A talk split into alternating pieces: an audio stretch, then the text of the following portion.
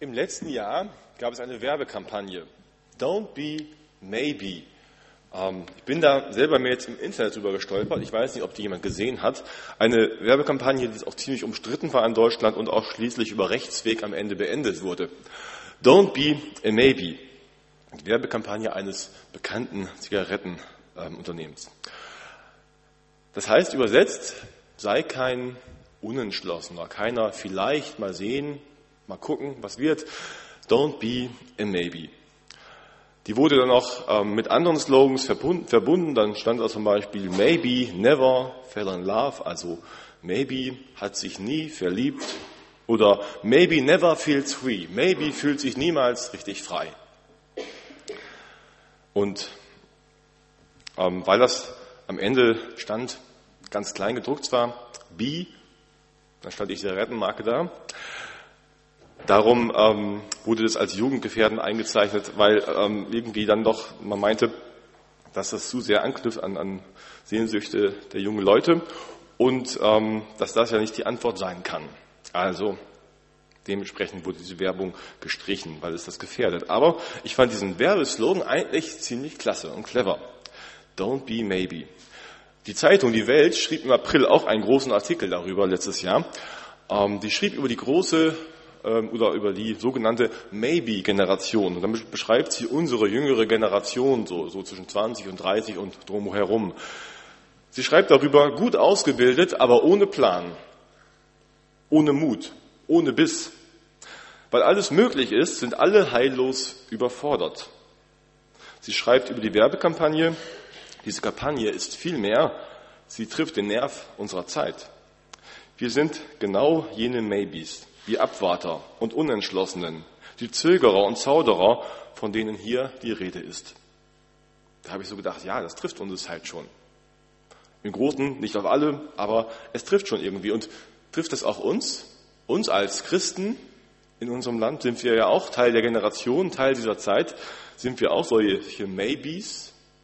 Don't be a maybe. Das könnte man als Überschrift nehmen für heute auch, für die Predigt. Denn Jesus ruft uns auf, folge mir nach. Nicht maybe, vielleicht mal sehen, sondern du sollst ein Entschlossener sein, wenn du Jesus nachfolgst, als sein Jünger. Ich lese von der Berufung aus Lukas 6, die Verse 12 bis 17. Es begab sich aber zu der Zeit, dass er auf einen Berg ging, um zu beten. Und er blieb die Nacht über im Gebet zu Gott. Und als es Tag wurde, rief er seine Jünger und er wählte zwölf von ihnen, die er auch Apostel nannte. Simon, den er auch Petrus nannte, und Andreas, seinen Bruder, Jakobus und Johannes, Philippus und Bartholomäus, Matthäus und Thomas, Jakobus, den Sohn des Alpäus und Simon, genannt der Zelot, Judas, den Sohn des Jakobus und Judas Iskariot, der zum Verräter wurde. Und er ging mit ihnen hinab und trat auf ein ebenes Feld. Und um ihn war eine große Schar seiner Jünger und eine große Menge des Volkes aus ganz Judäa und Jerusalem und aus dem Küstenland von Tyros und Sidon. Ich möchte ein Stück darauf schauen, wie hat Jesus das gemacht damals. Jetzt gehe ich nochmal da zurück. Wenn man so guckt, wie er das gemacht hat, kann man sagen, eigentlich hat er wie ein Rabbiner gehandelt. Und das passt dazu, er hat eben Jünger berufen. Was heißt es denn eigentlich, wenn wir von Jüngern sprechen? Wir reden immer von Jüngern so selbstverständlich in Bezug auf uns als Christen, als Nachfolger Jesu. Aber der Begriff Jünger meint eigentlich noch viel mehr. Jünger heißt eigentlich nur, also viel mehr im breiteren Sinne, Schüler, Student, Lehrling, der kommt auch nicht aus einem besonders religiösen oder gerade jüdischen Kontext, sondern hat einen ganz weltlichen Hintergrund, dieser Begriff Jünger. Eben Schüler, Lehrling, bei einem Meister ein Handwerk zu lernen oder bei einem anderen gelehrten, weisen Mann eine Lehre, ähm, eine Wissenschaft zu lernen, aber immer gebunden an einen Meister, an einen Lehrer, eben nicht einfach nur ein Buch zu lesen oder eine Online-Fortbildung zu machen, sondern wirklich mit diesem Meister, an diesem Meister zu lernen oder Lehrer. So gab es Jünger bei den Griechen und dann auch bei den Juden. Und so entstanden auch Jüngerkreise, also Schüler, die sich um diesen Lehrer bildeten, auch im Judentum. Um die Rabbis herum, das waren die Lehrer oder auch Schriftgelehrten heißt es meist in der Luther-Übersetzung, um die Rabbis herum, da sammelten sich Schüler. Und so gab es zum Beispiel, so heißt es oft, die Jünger der Pharisäer, auch letzte Woche im Bibeltext bei der Predigt. Es gab Jünger der Pharisäer, die eben oft Rabbis waren, oder auch Johannes hatte einen Jüngerkreis um sich herum und Jesus nun auch. Die Schüler waren, wenn sie einen guten Lehrer hatten, einen Lehrer, der vielleicht sogar bekannt war, richtig im Land, dann waren sie richtig stolz darauf. Ich habe da und da studiert. So konnte Paulus sagen, ich habe bei Gamaliel studiert. Ich war einer seiner Jünger. Er hat mich gelehrt. Und Gamaliel, das war einer der bekanntesten Rabbis überhaupt, die es gab. Er und noch einer. Und bei einem eben hat Paulus gelernt. Darauf konnte Paulus stolz sein. Er war ein gut ausgebildeter Rabbi. Man kann das heute vielleicht vergleichen. Ich habe an der besten Universität studiert. Das heißt schon was. Ich hatte die Professoren, die echt bekannt sind, die mir viel beibringen konnten, die weise waren, die anerkannt sind. Nun, das Amt des Rabbis oder Schriftgelehrten war aber damals noch eine recht neue Sache. Wenn man mal guckt im Alten Testament, da gibt es das nämlich gar nicht. Damals waren es eigentlich eher die Priester für das Volk, die gelehrt haben. Vielleicht auch Propheten. Oder in den Familien, die Väter, da waren sie zuständig zu lehren. Dieses Denken vom Schriftgelehrten, das ist im Grunde auch eben erst durch das Griechentum entstanden. Ein neues Denken kam auch in die jüdische Kultur hinein, eine neue Lehr- und Sprachkultur entstand und man merkte, dass man nochmal ganz anders an die Schrift rangehen kann, mit neuen Methoden nachfragen kann, was man da nicht liest. Und so wurde die Schrift eben neu gelesen, studiert und auch neu ausgelegt von den Rabbis. Dadurch ist etwas Neues entstanden. Rabbis waren keine Priester, aber waren doch schließlich im Volk sehr anerkannt, weil sie eben klug waren und weise lebten mit dem, was sie an Werten vertraten. Und doch war es eben keine Konkurrenz direkt zu den Priestern, sondern es fand zusammen. Sie waren anerkannt. So wurden die Gelehrten gefragt. Sie wurden gefragt als Lehrer, sie wurden in theologischen Fragen gefragt, sag mal, wie ist das eigentlich? Wie soll ich jetzt auch den Sabbat denn wirklich heiligen? Was muss ich tun, damit ich es richtig mache? Das wussten die Gelehrten, die Rabbis. Und auch in rechtlichen Fragen wurden sie gefragt um ein Urteil. Wenn zwischen zwei Leuten Streit war, dann hat der Rabbi Recht gesprochen. Das war der, die Aufgabe dieser Gelehrten. Und wer nun selbst zu einer werden wollte, musste in die Lehre gehen bei ihnen. Der Jünger werden wollte, also Schüler bei einem Gelehrten, der hat sich beworben. Vielleicht nicht ganz so, wie das bei Sigmar Becker heute ist, mit einem Bewerbungsschreiben und solchen Sachen und ähm, so. Aber es gab eben auch in irgendeiner Weise ein, eine Art Bewerbungsverfahren. Man wollte dahin. Gerade bei den bekannten Rabbis gab, waren es eben viele Bewerbungen da, weil viele bei ihnen lernen wollten.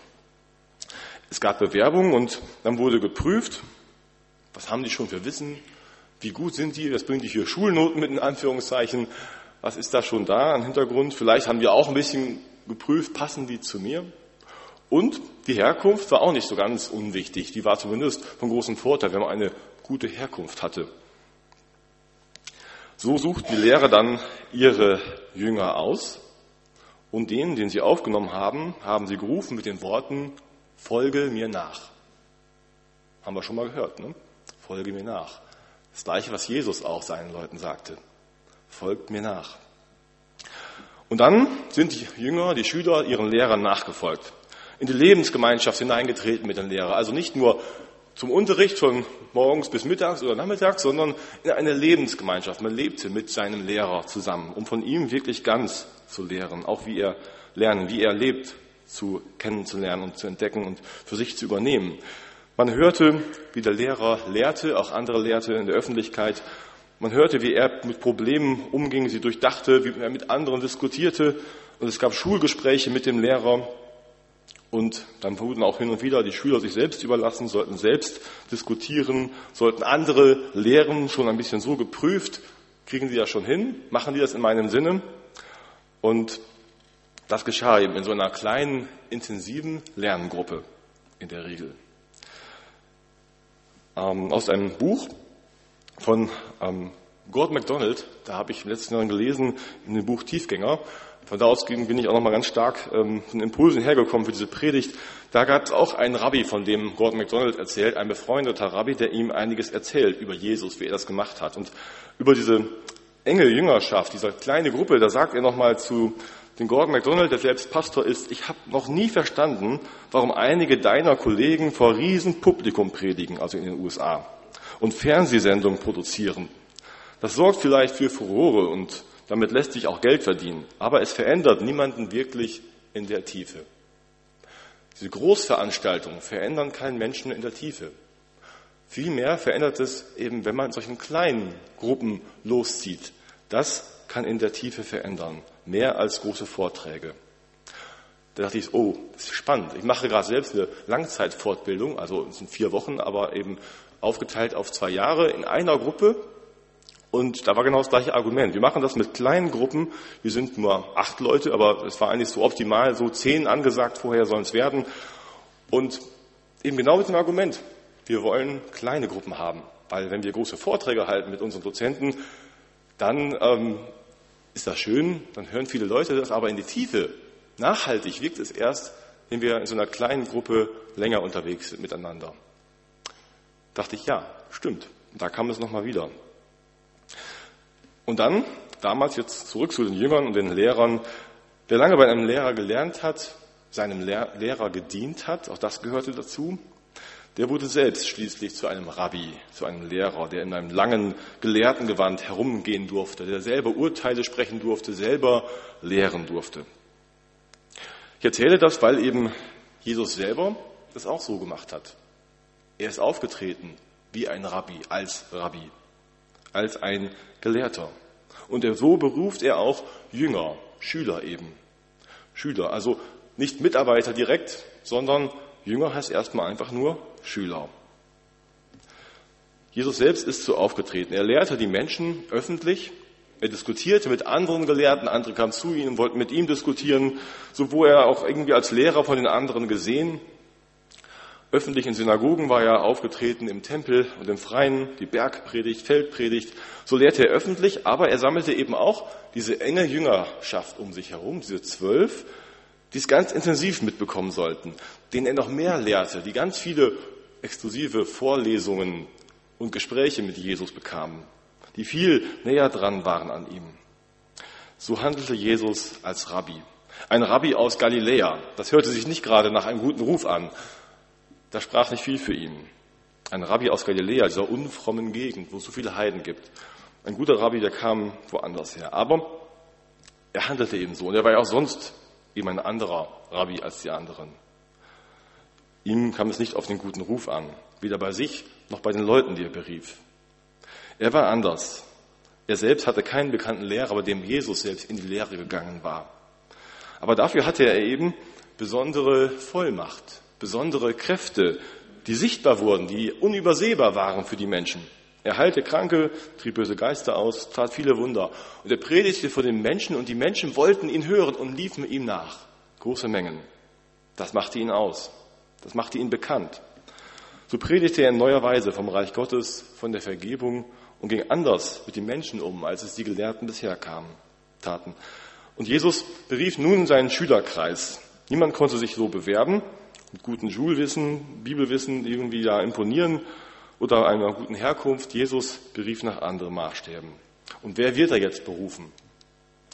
Wer wird er berufen? Diese Frage kann man auf zwei Weisen verstehen. Zum einen, was waren das für Leute, die Jesus da berufen hat? Und zum anderen, wozu hat er sie berufen? Wer wird berufen? Was ist das für ein Amt, für eine Rolle, für eine Funktion? Das erste, was für Leute beruft Jesus da? Jesus beruft zwölf von ganz vielen Jüngern. Das wird ja noch im Text erzählt. Am Ende, die gehen dann runter vom Berg und da sind viele Jünger. Immer wieder hören wir das im Markus Evangelium, im Lukas Evangelium, aber auch in anderen. Es gibt noch ganz viele andere Jünger und Jüngerinnen auch. Aber diese zwölf sind eben dieser besondere Schülerkreis. Jesus beruft sie. Er tut das, indem er betet. Er betet zu Gott, er hört auf seinen Vater und dann, dann stehen die Namen fest und Jesus ruft die Namen auf. Er beruft nicht die besonders Gelehrten mit viel Wissen und guten Noten. Er beruft einfache Leute. Fischer, Zeloten und Zöllner, Sünder, Leute, die sonst kein Gelehrter in seine Schülerschaft gerufen hätte. Jesus beruft Leute, die ihm vom Herzen nachfolgen wollen, die lernen wollen bei Jesus, die ihr Leben prägen lassen wollen von Jesus und ihm nachfolgen wollen und dafür Altes loslassen wollen, die dazu bereit sind. Vielleicht so ein bisschen in die Richtung, wie wir das eben bei Sigmar Becker gehört haben, die müssen passen zu uns. So mussten sie auch zu Jesus passen. So holte Jesus diese zwölf in seinen engeren Kreis. Jetzt ist die Frage, es gab ja viele andere vielleicht auch. Ich weiß nicht, wie viele da waren. Da wird keine genaue Zahl genannt, die da schon an Jüngern unten standen am Berg. Warum gerade diese zwölf? Letzten Endes wird das nicht begründet. Da steht nicht, weil der eine dieses mitbrachte und der andere jenes mitbrachte, sondern er hat einfach diese zwölf berufen. Vielleicht hat es einen guten Grund, dass es nicht genau da steht, warum er gerade diese zwölf berufen hat. Er hat einfach gebetet und das war das Ergebnis. Jesus beruft nun diese zwölf so, weil er sie besonders prägen will. Jetzt kommen wir nämlich zu der zweiten Frage, wozu beruft er sie? Wer wird da berufen? Berufen wird da das Gremium, oder nein, das Gremium ist schon ein bisschen zu weit gefasst vielleicht, aber die Menschen, die in Zukunft die Gemeinde prägen sollen. Er beruft Menschen, die später leitende Verantwortung übernehmen sollen in der Kirche. Er nannte sie Apostel, das heißt Gesandte übersetzt. Der Theologe Helmut Gollwitzer hat gesprochen vom Fundament der Kirche, also in der Struktur ein Fundament. Er legt damit eine Struktur fest und sagt, da müssen, ich muss da in Leute investieren, die später in besonderer Weise Verantwortung übernehmen für die Kirche. Er überlässt es nicht einfach dem Zufall oder dem Heiligen Geist, wie es dann irgendwie später weiterläuft, sondern er macht es so, dass er ganz klar sagt, ich möchte jetzt zwölf haben, die ich in besonderer Weise präge. Und diese zwölf sollen später wirken sollen später Gemeinde prägen, besondere Verantwortung übernehmen. Darum gibt ihr ihnen besondere Aufmerksamkeit. Das ist besondere Jüngerschaft in dieser Dichte, in dieser Nähe zu Jesus. Aber das ist der Ausgangspunkt eben für Gemeindebau. Damit Gemeinde in der Zukunft wachsen kann, damit in der Zukunft welche da sind, die die Gemeinde prägen. Dann, wenn Jesus eben nicht mehr so unter ihnen ist, dann sollen welche da sein, die Jesus besonders gut kennengelernt haben geprägt sind von ihm und das weitertragen können. Wie ist das bei uns? Ich glaube, das kann man auf uns heute genauso übertragen. Wir brauchen solche Menschen. Menschen, die besonders geprägt sind, die besonders dicht dran sind an Jesus und so später unsere Gemeinde leiten können. Gemeinde, Gemeinschaft. Wir suchen ja auch immer wieder Menschen, die Leitung übernehmen, die in irgendeiner Weise prägend etwas mitwirken Manchmal sind sie einfach so da. Aber manchmal hat das der eine oder andere auch schon erlebt vielleicht und sagt, ich habe das gemerkt, da hat mich jemand gefördert, da hat mich jemand begleitet, gezielt dahin, dass ich einmal sowas machen kann. Vielleicht gar nicht gezielt auf ein bestimmtes Amt, aber jemand hat mich wirklich gefördert und geprägt in besonderer Weise, dass ich Verantwortung später übernehmen konnte. Das können wir von Jesus lernen. Wir haben jetzt gerade auch ähm, im Vorstand gesucht, Menschen, die Verantwortung übernehmen, die bereit sind, da hineinzukommen. Wir haben einen neuen Vorsitzenden gesucht, wir haben eine Elke Loers hier eine Kandidatin, aber sie hat ja auch gesagt, ich mache das nicht für immer und auch nicht für die nächsten zehn Jahre, sondern für einen Übergang. Das heißt, wir sind weiter auf der Suche. Wir brauchen Menschen, die Verantwortung übernehmen, die sich prägen lassen wollen. Gerade mit Blick auch auf die jüngere Generation nochmal. Wir können das von Jesus lernen. Wir sollen in Gemeinde investieren in Jüngerschaft, in Menschen, die sich prägen lassen wollen, Menschen, die besonders nachfolgen wollen.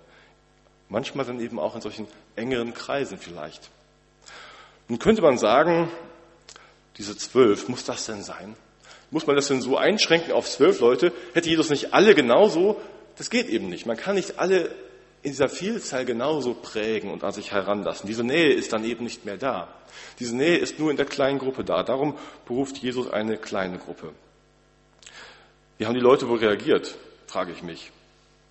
Vielleicht haben sich manche geärgert von den anderen, die unten standen. Ist das eine Elitebildung? Was soll das denn jetzt hier? Wir wollen doch Jesus auch nachfolgen. Was hat er sich dabei gedacht? Vielleicht haben sie sich geärgert, weil sie auch so gern dabei gewesen wären.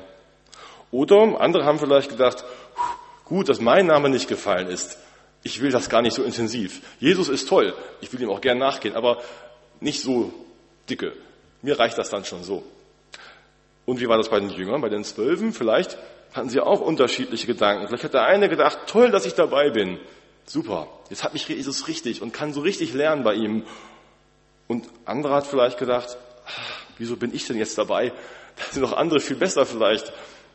Ob das so richtig ist. So hat Jesus sie aber genommen, hat diese zwölf berufen. Wie ist das mit uns, mit dir? Wärst du froh gewesen, in diesen Kreis der Zwölf hineingerufen zu werden? Oder hättest du etwas weniger verbindliche Nachfolge bevorzugt? Ein bisschen mehr so in der zweiten Reihe bleiben, das reicht mir dann. Ich habe den Eindruck, dass bei uns heute viele Menschen sind, die eher lieber so in der zweiten Reihe sind. Die eher sagen, ach, ich bin gerne Christ, aber nicht zu doll Verantwortung jetzt, nicht zu viel dran. Wie würden wir reagieren? Wir brauchen Menschen, die sich wirklich so intensiv prägen lassen wollen von Jesus. Und dann ruft Jesus so in die Nachfolge. Jesus ruft diese Jünger, auch andere, folge mir nach. Das Wort hören wir immer wieder mal. Das typische Wort, wenn ein Rabbi einen Jünger in die Nachfolge rief. Folge mir nach, geh mir nach, ahme mich nach, lauf mir hinterher und lerne davon. Das heißt das im Grunde. Jesus bezieht diesen Ruf nur eben nicht auf seinen kleinen Kreis, sondern er bezieht es auf alle, die zu ihm gehören wollen. Folge mir nach. Diese Jüngerschaft ist da viel größer, nicht nur das Völkerkreis. Da unterscheidet sich Jesus in diesem Ruf. Und noch etwas, wo Jesus sich darin unterscheidet, er radikalisiert das viel mehr. Jesus nachzufolgen heißt mehr, als nur irgendeinem Rabbi nachzugehen und von ihm zu lernen. Auch das war schon intensiv. Aber Jesus zeigt das immer wieder an mit verschiedenen Gleichnissen und Dingen, die er sagt, wenn er lehrt. Nachfolge Jesus kostet etwas, ist radikaler. Wer Jesus nachfolgt, soll bereit sein, wirklich loszulassen. Seinen Beruf, sein Geld, seine Verwandten, alles eben. Dazu werden wir immer wieder aufgefordert.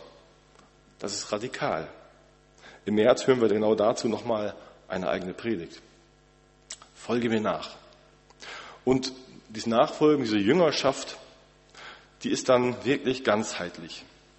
Auch sonst war das bei den Rabbis so, dass es eben nicht nur um kognitives Lernen ging, um ein Buch, was man lesen sollte, um Unterricht frontal wie in einer Schule, sondern es wurde mit dem Lehrer gelebt. Man trat in Lebensgemeinschaft mit ihm.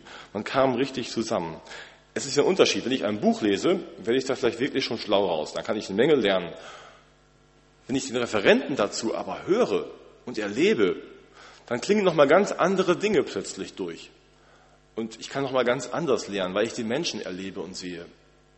Und wenn ich mit diesem Lehrer auch noch lebe, ihn richtig kennenlerne, geht das Ganze noch viel tiefer.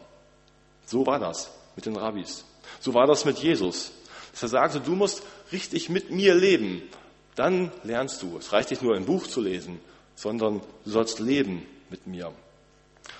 Ich habe das mal versucht, so in diese drei Begriffe zu fassen. Kopf, Herz und Hand. Alles ist gefordert. Ich möchte noch einmal ein paar Sätze von diesem Rabbi aus dem Buch Tiefgänger zitieren, der da beschreibt, wie das so war, damals bei Rabbis. Da sagt er, zuerst gab es Unterricht. Währenddessen mussten die Schüler still dasitzen. Sie hörten zu und prägten sich ein, was ihnen beigebracht wurde. Und wenn der Rabbi es erlaubte, dann durften die Schüler Fragen stellen. Was bedeutet das und warum siehst du das so und so und nicht anders? Sie zitierten die Auslegungen anderer Rabbis auch manchmal und baten ihn, dann Vergleiche zu ziehen, das zu begründen. Und wenn der Lehrer seinen Unterricht beendet hatte, dann ließ er sie auch ganz bewusst alleine, dann sollten sie weiter das Gehörte diskutieren. Die zweite Art zu lehren war sein Vorbild. Die Jünger beobachteten ihren Meister ganz genau, weil sie glaubten, dass die Tora, das Gesetz, in ihm lebendig würde. Seine Art zu leben war die Tora in Aktion. Und seine Nachfolger wollten ihn bis ins kleinste Detail nachahmen. Der größte Wunsch eines Schülers bestand darin, seinen Rabbi ähnlicher zu werden. Und das Dritte, was ein Rabbi tat, könnte man Prüfung nennen. Ein Rabbi prüfte seine Schüler ständig. Er gab ihnen kleine Aufgaben. Sie sollten beispielsweise andere unterrichten, sodass er sehen konnte, ob sie lernten, was sie sollten. Und diese Beziehung hatte dann auch einen klaren Schlusspunkt. Irgendwann entlässt er die Schüler aus dem rabbinischen Vertrag und sie dürfen gehen. Er erwartet sogar das. Er wünschte sich das geradezu, dass sie irgendwann losgingen und selbst andere lehrten, wie er sie gelehrt hatte. Das beschreibt ein jüdischer Rabbi, wie das bei den Rabbis damals so war. Wir merken, da gibt es ganz, ganz viele Parallelen mit dem, wie Jesus das gemacht hat. Kopf, Herz und Hand. Das Herz steht mal für die Gemeinschaft mit Jesus, an ihm dran sein, mit ihm leben. Kopf für das Lernen, Lehre, die Schrift, das zu kennen, Bibel zu lesen, nachzudenken. Was heißt das? Was wollte Jesus damit sagen? Was wollte Gott damit sagen? Damals und heute mir, uns. Und die Hand, dann auch wirklich loszugehen, etwas damit zu tun, nicht nur bei sich zu bleiben, sondern zu lieben, zu leben, zu handeln, wie Jesus das tat, es praktisch werden lassen, es ihm nachtun. So gab Jesus seinen Jüngern Unterricht. Sie bekamen ganz viel exklusiv von ihm zu hören. Da heißt es immer, er sprach zu seinen Jüngern. Und so durften die Dinge, Jünger Dinge hören, die die anderen eben nicht hörten.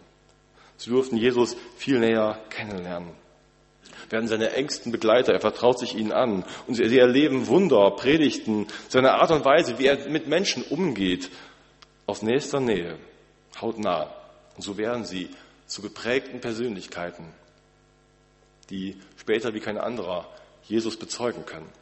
Sie werden dann selbst zu Mitarbeitern. Jesus schickt sie auch mal heraus und sagt, jetzt müsst ihr mal gehen, lehren. Und dann sollen sie nicht nur lehren, sie sollen auch Wunder tun, auch heilen und solche Sachen. So fordert Jesus seine Jünger heraus und sagt, nun geht ihr. Zwischendurch. Und danach reden wir darüber, wie es war. So predigten sie und heilten sie und trieben Geister aus. Jesus sandte sie. Und so wuchsen die Jünger weiter in ihren Aufgaben. Und am Ende, dann wurden sie Rabbis? Nein. Rabbis sollten sie nicht werden. Jesus sagt das, Matthäus 23, ihr sollt euch nicht Rabbi nennen lassen, denn einer ist euer Meister. Ihr aber alle seid Brüder. Wir sind alles Brüder und Schwestern. Keiner ist der Meister, der Rabbi. Keiner von uns soll eigene Jünger machen. Jesus sagt später, macht zu Jüngern und lehret sie, wie ich euch gelehrt habe. Wir sollen zu Jüngern machen, aber selbst sind wir dabei auch noch Jünger. Wir selbst sind und bleiben Jünger Jesu. Wir werden nicht die Meister. Die wir dann zu Jüngern machen, werden also nicht unsere Jünger, sondern sie sollen ja auch Jünger Jesu werden. Das ist was ganz Wichtiges, ein ganz wichtiger, entscheidender Unterschied. Aber wir sollen eben auch lehren, andere weiterbringen, andere zu Jüngern machen. So bleiben wir als Jünger Jesu Lernende, auch wenn wir andere vielleicht schon lehren und prägen. Wir bleiben angewiesen auf Jesus. Wir sollen in ihm bleiben, so sagte das. So sollen wir in ihm bleiben, lernen, immer mehr, immer wieder. Wir sollen uns immer wieder herausfordern lassen, loszugehen, uns gebrauchen zu lassen von ihm. Wir sollen in Beziehung zu ihm bleiben, in Gemeinschaft. Das brauchen wir. Und so sollen wir dann andere zu Jüngern machen. Zum Schluss möchte ich noch einmal eben diese Fragen mitgeben. Wie war das bei dir? Wo wurdest du geprägt, zu einem Jünger gemacht? Wer oder was hat dich da im Glauben besonders weitergebracht? Gab es da einen Menschen, ein Vorbild oder eine Gruppe von Menschen? Was war das? Was war da besonders wertvoll auf deinem Weg? Und die andere Frage, wo machen wir Jünger? Wo haben wir solche Orte, wo Menschen zu Jüngern werden? Wir haben Glaubenskurse, aber Jüngerkurse haben wir ja nicht. Was kann man tun? Gibt es eigentlich sowas wie Jüngerkurse oder gibt es was ganz anderes? Ich bin auch dankbar, wenn mal jemand noch eine Idee hat und sagt, das war's, das hat mir geholfen und das müssten wir doch eigentlich auch machen. Wo machen wir Jünger, dass Menschen weiterkommen? Wenn ich überlege, was ich selbst so erlebt habe, das waren ähm, einmal die Beziehungen so in meiner Zeit in Peru, wo ich begleitet wurde von einem CVM-Sekretär und seiner Frau in besonderer Weise. Das war genau so wie hier. Kopf, Herz, Hand, alles war dabei. Das bringt voran. Und das ist eigentlich auch so ähnlich bei unseren Schulen. Die Schulen für Hauptamtliche, also Joanneum, Krishona, Unterweissachen, was es so gibt, die sind in der Regel auch so angelegt. Da ist eine ganz intensive Gemeinschaft mit den Lehrern angelegt. Nicht nur einfach so wie in der Uni, man geht da hin und hört sich die Vorlesung an, sondern eine tiefe Gemeinschaft auch mit den Lehrern. Viele Gespräche und viel Praxis. Und auch wenn ich überlege mal in der Jugendarbeit, was ich so gemacht habe, das, was, glaube ich, die Jugendlichen am meisten geprägt hat, war genau so ein Projekt. Proteins hieß das damals, wo Jugendliche genau in dieser Art und Weise das gelernt haben. Auf einer ganz kurzen Zeit, nur eine Woche war das. Aber ich glaube, dass wir davon wirklich lernen können, wie Jesus das gemacht hat, wie die Rabbis das gemacht haben, aber in besonderer Weise Jesus. Wo wurdest du geprägt? Wo machen wir Jünger? Und wo stehst du selbst gerade eben? Bist du jemand, der gerade so anfängt? Bist du jemand, der vielleicht eben mehr in der zweiten Reihe stehen möchte? Noch? Jetzt, Moment. Oder bist du jemand, der eigentlich schon mehr möchte? Der zu den Zwölfen gehören möchte? Der nur darauf brennt, zu wachsen und weiterzukommen? Oder bist du jemand, der merkt, ich bin selbst doch schon jemand, der andere prägen will und kann, der schon andere geprägt hat und lehrt? Da, wo du bist, nutze das. Sieh selbst zu, wie du weiterkommst wie du wachsen kannst. Don't be a maybe. Sei kein Unentschlossener, sondern bleib an Jesus.